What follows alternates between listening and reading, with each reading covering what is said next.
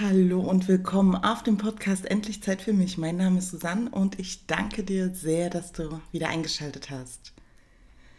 Ja, es ist jetzt schon mehr als einen Monat her, dass ich die letzte Folge hier online gestellt habe und ja, genau das wird auch Thema der heutigen Folge sein, was so in dem letzten Monat los war und warum ich da nichts online gestellt habe. Ich möchte dir einfach ja, zeigen, hier ist auch eine, einfach nur eine Person am anderen Ende, die auch mit dem Leben manchmal so ja, seine Schwierigkeiten hat, Hochs und Tiefs. Und ich möchte damit, damit Mut machen. Ich möchte dir einfach zeigen, dass es auch mal nicht so schöne Zeiten gibt. Und ja, ich wünsche dir mit der, mit der Folge vielleicht etwas Erkenntnis, vielleicht lernst du was Neues oder du findest dich in dem einen oder anderen wieder. Und dann wünsche ich dir eine gute Zeit. Du möchtest abschalten und aus deinem Gedankenkarussell ausbrechen? Du möchtest wieder ausgeglichen und gelassener durchs Leben gehen? Hier findest du Meditation, etwas fürs Mindset und Informationen zum Yoga, um entspannter durch den Alltag zu gehen. Erlebe Gelassenheit und Wohlbefinden beim Podcast endlich Zeit für mich, denn du bist wichtig und wertvoll. Ja, ich habe es ja jetzt gerade schon erwähnt äh, im Eingang, dass ich eine nicht ganz so gute Zeit hatte in den letzten paar Wochen und davon möchte ich dir einfach ein bisschen berichten. Einfach, ja, um dir aufzuzeigen, dass Menschen, die Yoga machen, Menschen, die meditieren, nicht immer nur gute Zeiten haben. Es ist ja immer auch eine Frage, wie gehe ich damit um und vor allem, wie gehe ich damit um mit den Sachen, die ich mir doch alles in den letzten Jahren so angeeignet habe, vor allem vieles positiv zu sehen und nicht so in die negative, niedrige Energie zu gehen. Und jetzt habe ich mich gerade in dem letzten Monat dabei erwischt, wie ich so wirklich in so einem richtigen Tief hing, wo es mir nicht gut ging, wo ich keine Lust hatte, irgendetwas zu machen, ähm, wo ich mich selbst genervt habe, wo ich mich gelangweilt habe und wo ich einfach seit so langer Zeit das erste Mal wieder viel Zeit mit mir ver verbracht habe, also wirklich mit mir. Und ich denke, ja, ich weiß nicht, ob du mir dazu stimmst, aber es ist ja doch so, dass wir unseren Alltag so gestalten, dass wir doch immer uns relativ gut ablenken können mit bestimmten Aktivitäten, mit Treffen von Freunden. Und somit kann man dem auch ein bisschen aus dem Weg gehen, dass man sich dann doch mal mit sich beschäftigen sollte, vielleicht in dem einen oder anderen Moment. Und äh, ja, so ist mir das jetzt gerade ergangen. Es war so, dass ich ich bin äh, jemand, der sehr gern auch alleine ist und diese Zeit auch braucht. Und aber ich entscheide doch gerne selbst, wann ich diese Zeit habe. Und diesmal wurde sie mir einfach gegeben, ohne dass ich gefragt wurde. Ich habe sie einfach bekommen. Und das hat mich doch, äh, ja, sagen wir, in ein, ein, in ein kleines Loch fallen lassen. Ähm, und ich habe dann in dieser, also ich habe jetzt einfach äh, viel Zeit mit mir verbracht, konnte mich so auch mit mir auseinandersetzen und das war, glaube ich, ein ganz wichtiger Punkt, der jetzt auch einfach mal kommen musste tatsächlich, denn ich habe mich viel mit äh, der Arbeit identifiziert, also so immer noch mein Hauptberuf, den ich habe als Sozialpädagogin und auch ähm, ja die kleinen Schritte, die ich gerade äh, gehen darf, immer noch als Yogalehrerin und das hat mir in diesem Moment äh, so straff gefehlt, dass ich da ja nicht die Anerkennung von außen bekomme, möglicherweise. Und äh, den Zuspruch, äh, die körperliche Bewegung hat mir auch gefehlt, denn ähm, wenn ich Yogastunden gebe, äh, mache ich klar auch zusätzlich noch Yoga, aber es ist halt dann einfach auch mehr, was ich mich bewege. Und äh, das hat mir ganz, ganz arg gefehlt. Und aber auch ich habe einfach gemerkt, dass ich ganz viel im Außen immer suche, obwohl ich das gerne abstreiten würde, wenn mich jemand fragt, ähm, suche ich doch äh, die Bestätigung auch im Außen. Ich denke, das ist auch ein ganz natürlicher, normaler Prozess, dass man äh, das im Außen sucht. Und das hatte ich jetzt nun mal nicht. Und es hat ein bisschen gedauert, bis ich dann ja aus diesem aus dieser niedrigen Energie, die ich dann auch die ganze Zeit mit mir rumgetragen habe, und ich habe mich da auch wirklich drin gesuhlt, ähm, da wieder rauszukommen, dann auch, ohne dass ich dann auch anderen auf den Keks gehe damit ähm, oder das Gefühl habe, andere damit äh, auf den Keks zu gehen oder zu nerven, habe ich einfach angefangen, ähm, wieder zu journalen. Und das ist so eine Sache, dass, äh, also für die, die das nicht wissen, was das ist, das ähm, bedeutet einfach nur, dass du dir, du kannst dir morgens oder abends oder beides einfach so ein paar Fragen ähm, für dich suchen, die du beantwortest, wo du einfach im Innen suchst nach Antworten und nicht immer nach den äußerlichen Sachen. Ich stelle dir das gleich vor, was ich zum Beispiel gemacht habe. Und jedenfalls, ähm, ich hatte schon, ich glaube, drei oder vier Journal-Bücher hatte ich mir schon gekauft. Und die sind, äh, weiß ich nicht, mit vier oder fünf Seiten beschrieben. Und dann habe ich ja da nicht weitergemacht und immer wieder aufgehört. Das hat mir alles immer nicht so gepasst. Das hat mir viel Zeit geraubt am Morgen. Und es sollte ja dann doch ähm, was kurzes, knackiges, intensives sein für den Morgen und das sollte mich auch gut in den Tag starten lassen. Aber wenn ich früh aufgestanden bin und äh, wusste, oh, ich muss jetzt noch journalen, dann hat mich das schon gestresst und am Abend, äh, jetzt hast du es vergessen, wolltest du doch noch mal und ja, somit ist das äh, über die letzten, sagen wir so knapp zwei Jahre, habe ich es immer mal wieder probiert und dann beiseite gelegt, weil ich dann gemerkt habe, so nee, das ist jetzt einfach nichts für mich. Und ich habe das jetzt einfach nochmal rausgeholt, habe mir aus diesen verschiedenen Journalen einfach die Fragen rausgenommen, die ich, sagen wir, für gut befunden habe und ähm, habe die eben am Morgen und am Abend beantwortet. Und ja, die möchte ich dir gerne vorstellen. Ähm, zum einen ist es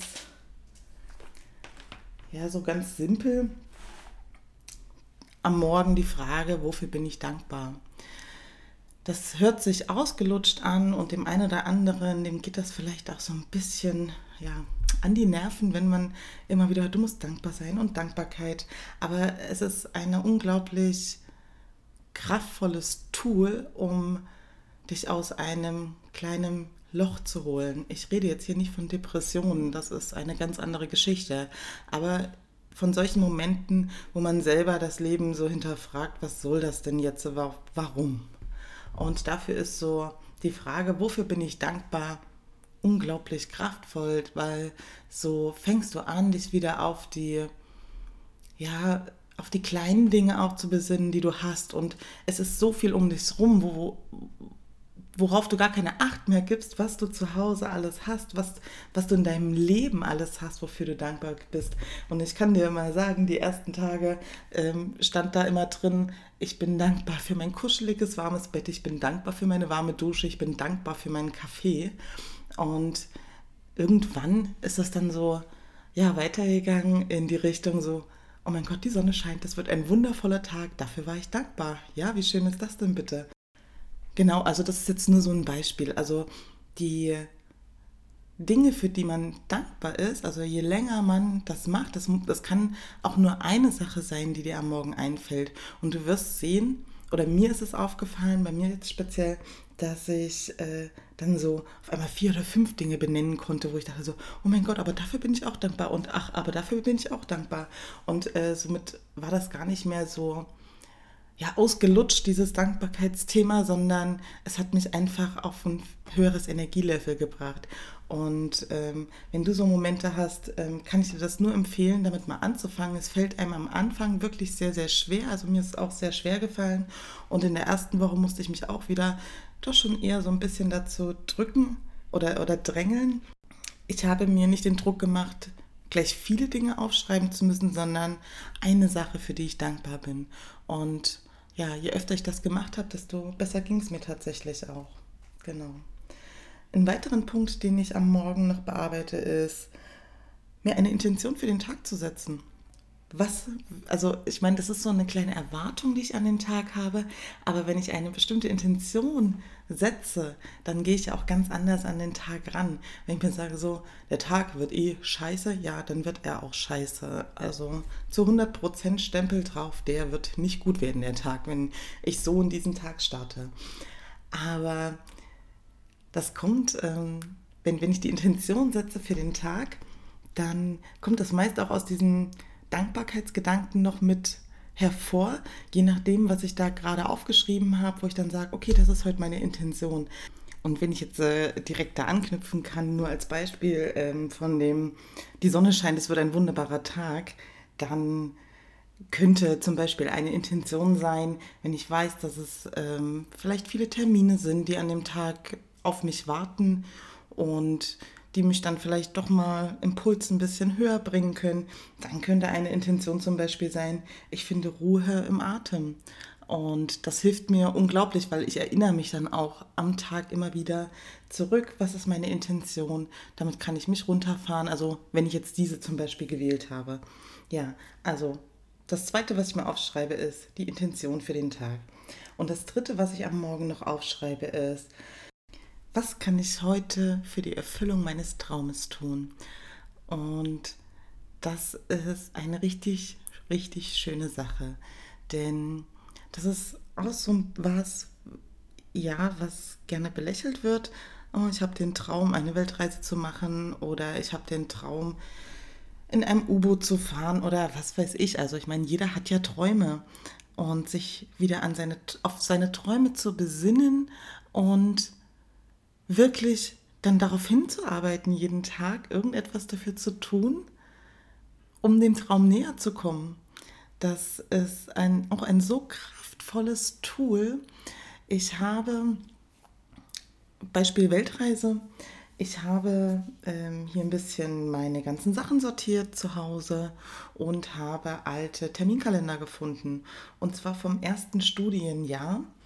Das war 2009, 2010 habe ich angefangen zu studieren. Und da habe ich tatsächlich jeden Tag immer aufgeschrieben, wie der Tag war, was ich da gemacht habe und auch, ja, was ich so recherchiert habe. Das ist alles in meinem Terminkalender gelandet.